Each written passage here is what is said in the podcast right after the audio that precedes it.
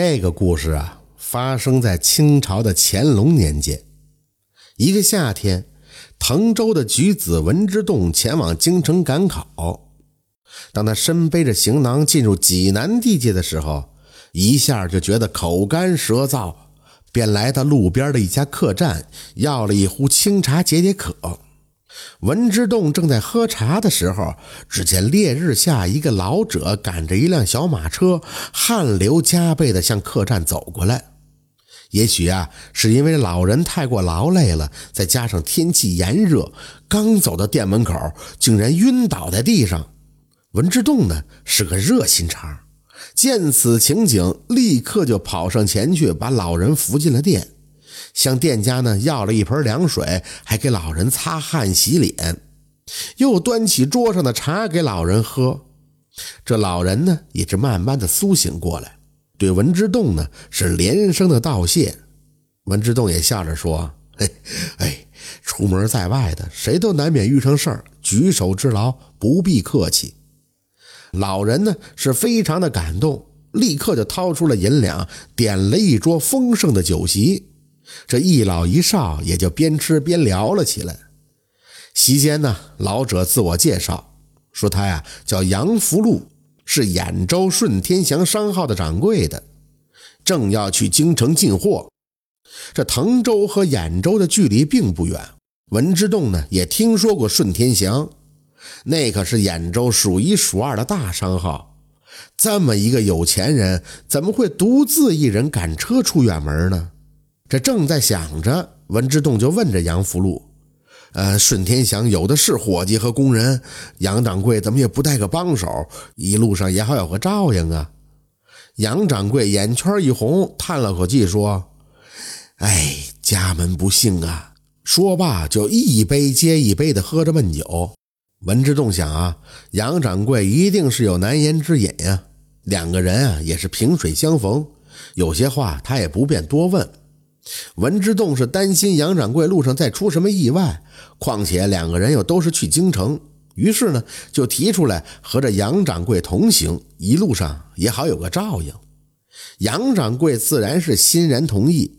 第二天，他们就一同上了路，走到了掌灯时分，两个人来到渡口前的一个小镇子。文之洞和杨掌柜在镇上就找了一家客栈住下，准备天亮再过河。两个人吃过晚饭，洗漱完毕了，正准备休息，突然就有一个人影在窗外一闪，杨掌柜脸色大变，他果然来了。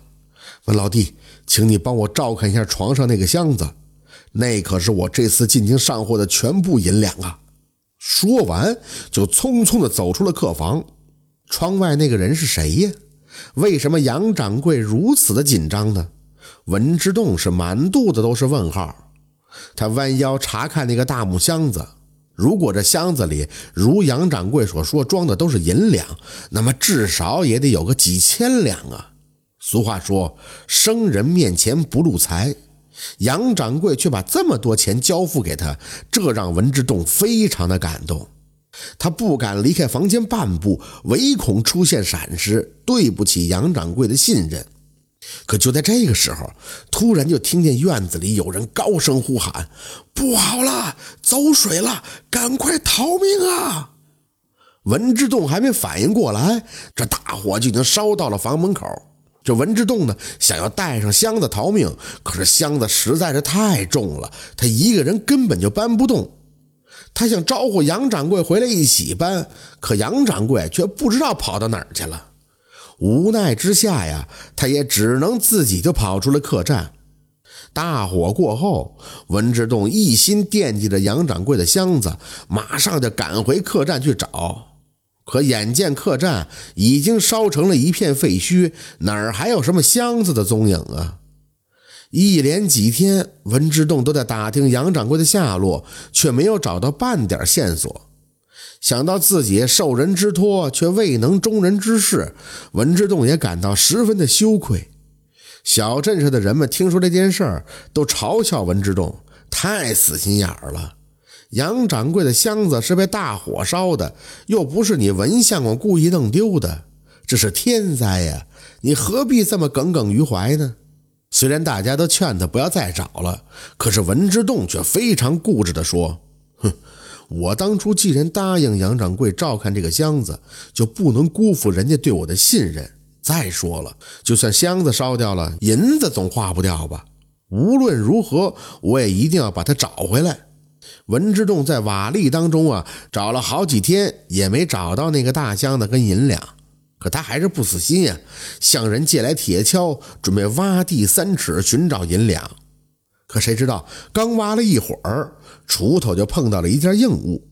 文之栋喜出望外，以为是找到了箱子。谁知道挖出来一看啊，并不是那木箱子，而是一个小铁盒。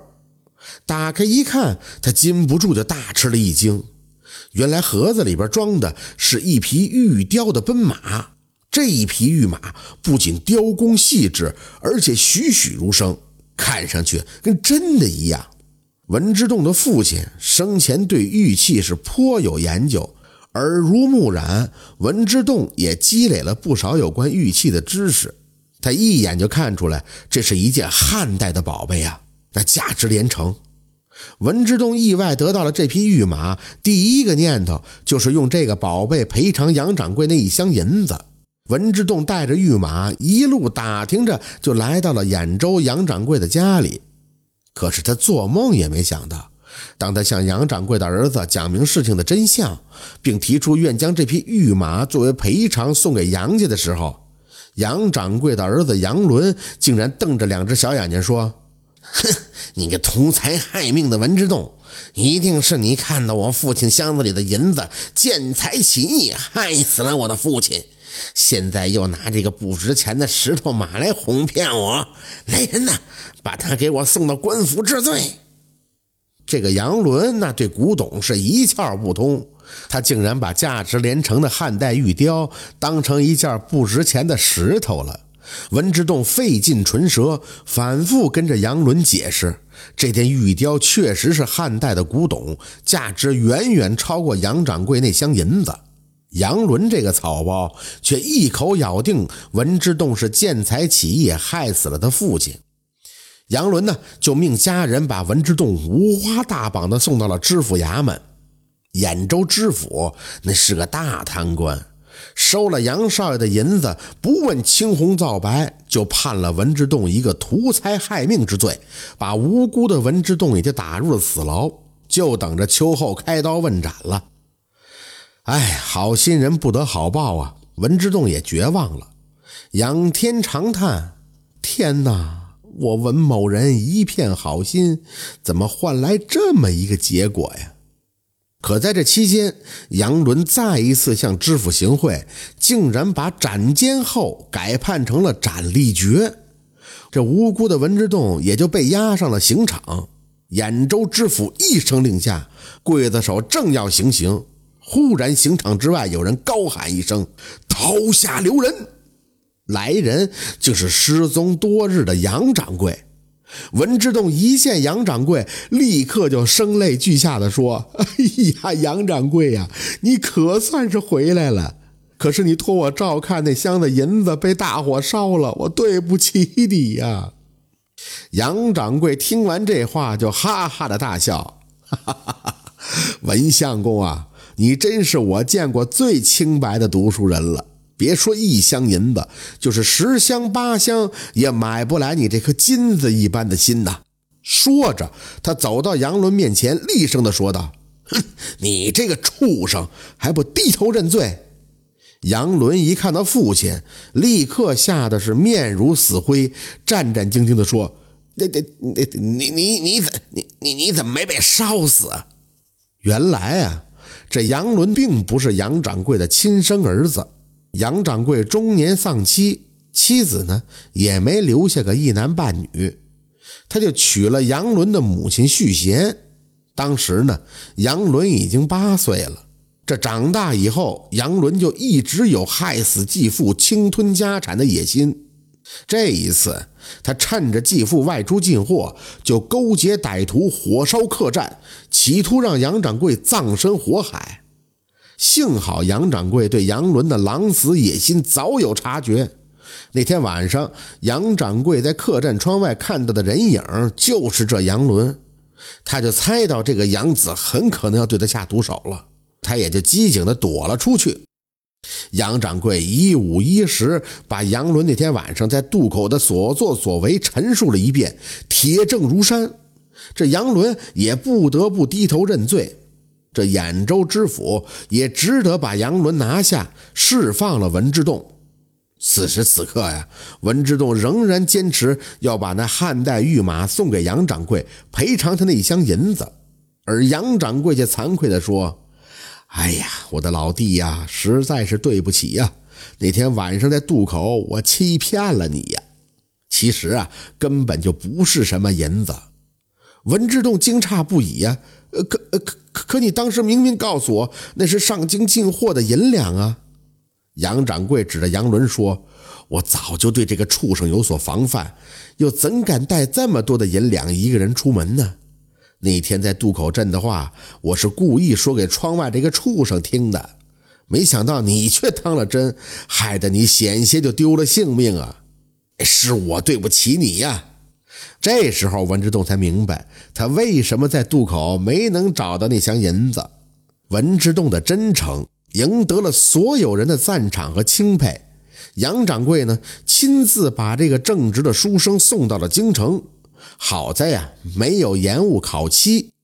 当年文之仲就考取了进士。后来这件事儿啊，不知怎么就传到了乾隆皇帝的耳朵里。乾隆爷呢，也对文之洞的为人是大加赞赏，御笔一挥，就赐给文之洞“清白书生”四个字。据说这四个字至今还保存在山东滕州文氏后人的家里。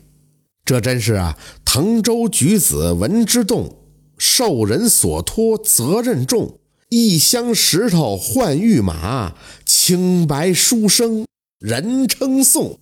感谢您的收听，喜欢听白好故事更加精彩。